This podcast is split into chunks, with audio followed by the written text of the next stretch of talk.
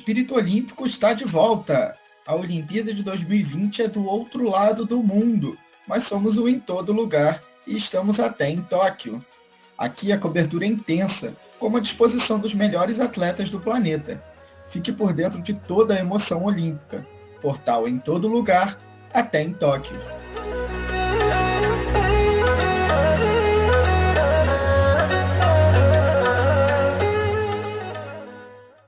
Bom, eu sou o Idris Stein, estou aqui na companhia da Júlia Nascimento e vamos trazer para vocês o primeiro episódio desse podcast super especial que vai rolar durante toda a edição dos Jogos Olímpicos e provavelmente Paralímpicos também.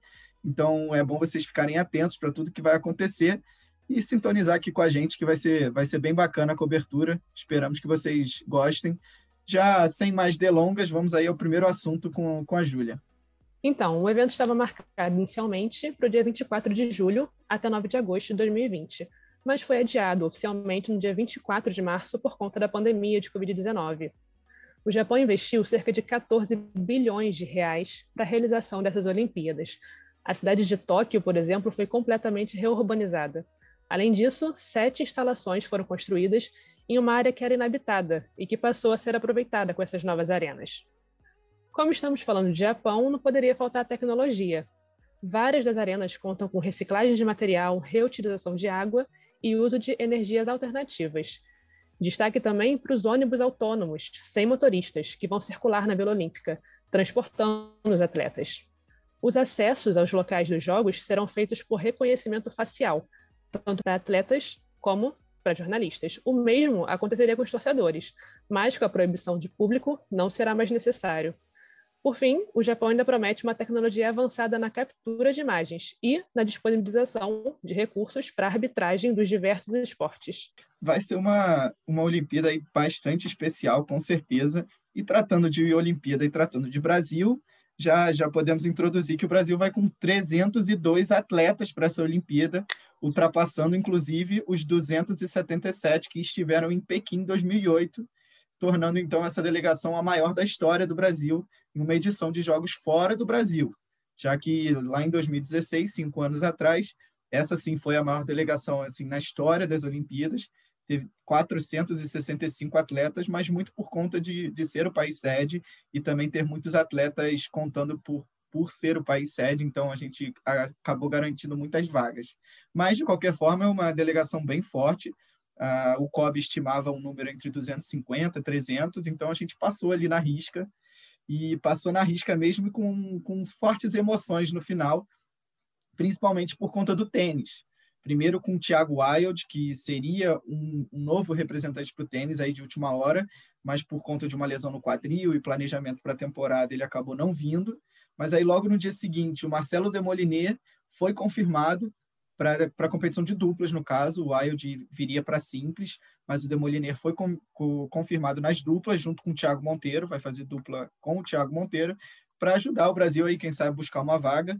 Os representantes nas duplas, com certeza, é o Marcelo Melo e o Bruno Soares, são os mais fortes, mas é, é uma representação interessante para o Brasil, que teve mais uma dupla confirmada no tênis, logo depois, agora de última hora, a última vaga confirmada foi da dupla também para o tênis, a Luísa Stefani e a Laura Pigossi, que foram chamadas aí de última hora, como eu comentei, e vão disputar o torneio de duplas, uma, uma participação bem interessante, primeira delas.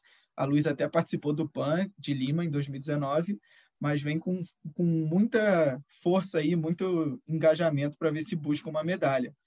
Então, mais ou menos esse é o panorama do, de como ficou o Brasil então vamos, vamos agora também para algumas perdas, né? Porque nem tudo é só notícia positiva, também tivemos algumas perdas, não é, Júlia? Pois é, a gente tem algumas baixas aí. A Fernanda Borges, do lançamento de disco, ela não vai para Tóquio.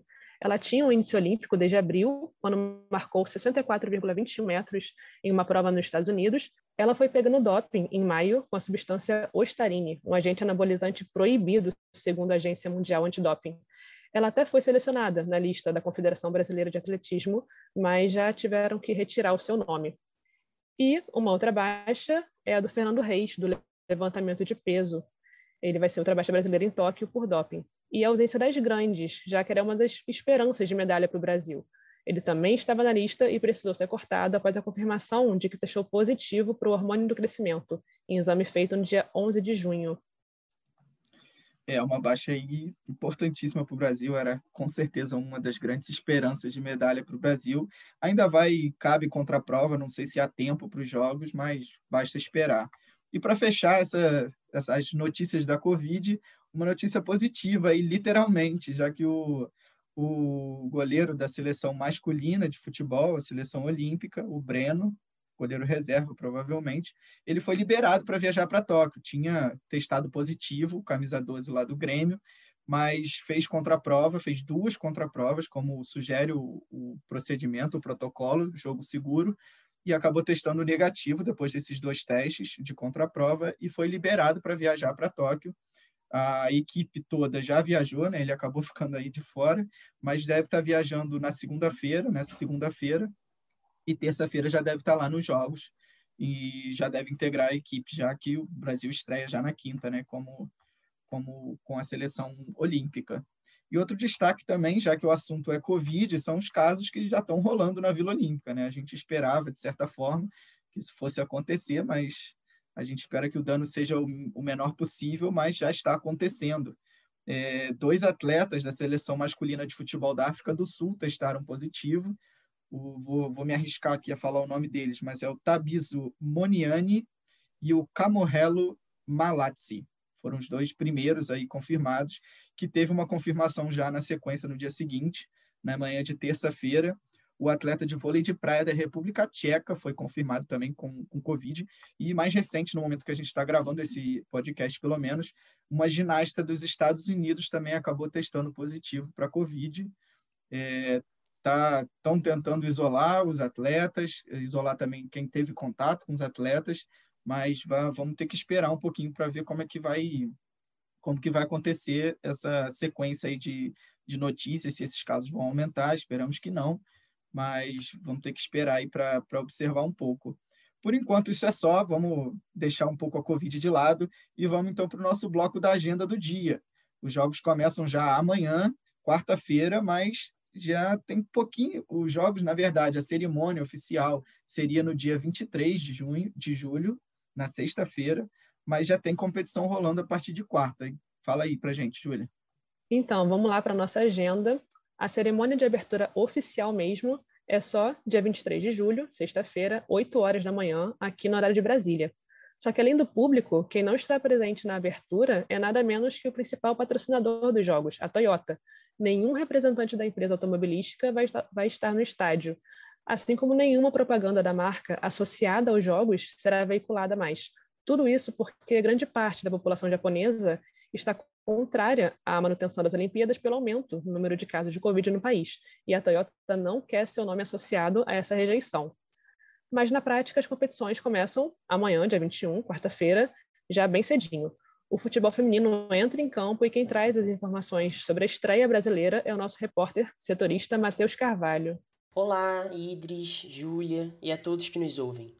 A Olimpíada de Tóquio 2020 finalmente se inicia após um ano de atraso por conta da Covid-19. O futebol feminino abre o evento na quarta-feira, dia 21. O detalhe é que o futebol tradicionalmente começa a disputa antes da cerimônia de abertura dos Jogos, que acontece somente na sexta-feira, dia 23. A seleção brasileira tem na bagagem duas pratas olímpicas, em Atenas 2004 e Pequim 2008, e vai em busca do ouro inédito. Destaques para Marta em sua quinta Olimpíada e Formiga, que participou de todas as edições desde que o futebol feminino foi incorporado ao calendário olímpico em 1996. O Brasil está no grupo F, junto com a China, Holanda e Zâmbia. As comandadas da técnica Pia Sunraj têm uma pedreira logo na estreia. Enfrentam as chinesas, quarta, dia 21, às 5 horas da manhã, no horário de Brasília, no estádio Mias. Esse foi Matheus Carvalho para o Tóquio 2020. Por enquanto é isso, mas se preparem porque logo, logo os jogos vão começar. Agora que você está por dentro de tudo que aconteceu e vai acontecer já nas próximas disputas do dia aí que vai rolar em Tóquio, você pode aproveitar mais um dia olímpico. E lembra que você pode encontrar a gente aqui no Em Tóquio 2020, nosso podcast para ficar em dia de todas as notícias que acontecem no Japão. E lembra também que você pode acessar o nosso site em todo lugar, www.faixa.edu.br e ficar antenado sobre tudo o que acontece sobre as Olimpíadas. Lá a gente fez um especial muito bacana sobre todas as modalidades olímpicas que estarão em Tóquio. Você pode acessar regras, participantes, calendário, pode ficar antenado de tudo que vai acontecer e já está acontecendo em Tóquio 2020. Te encontro amanhã. Até lá!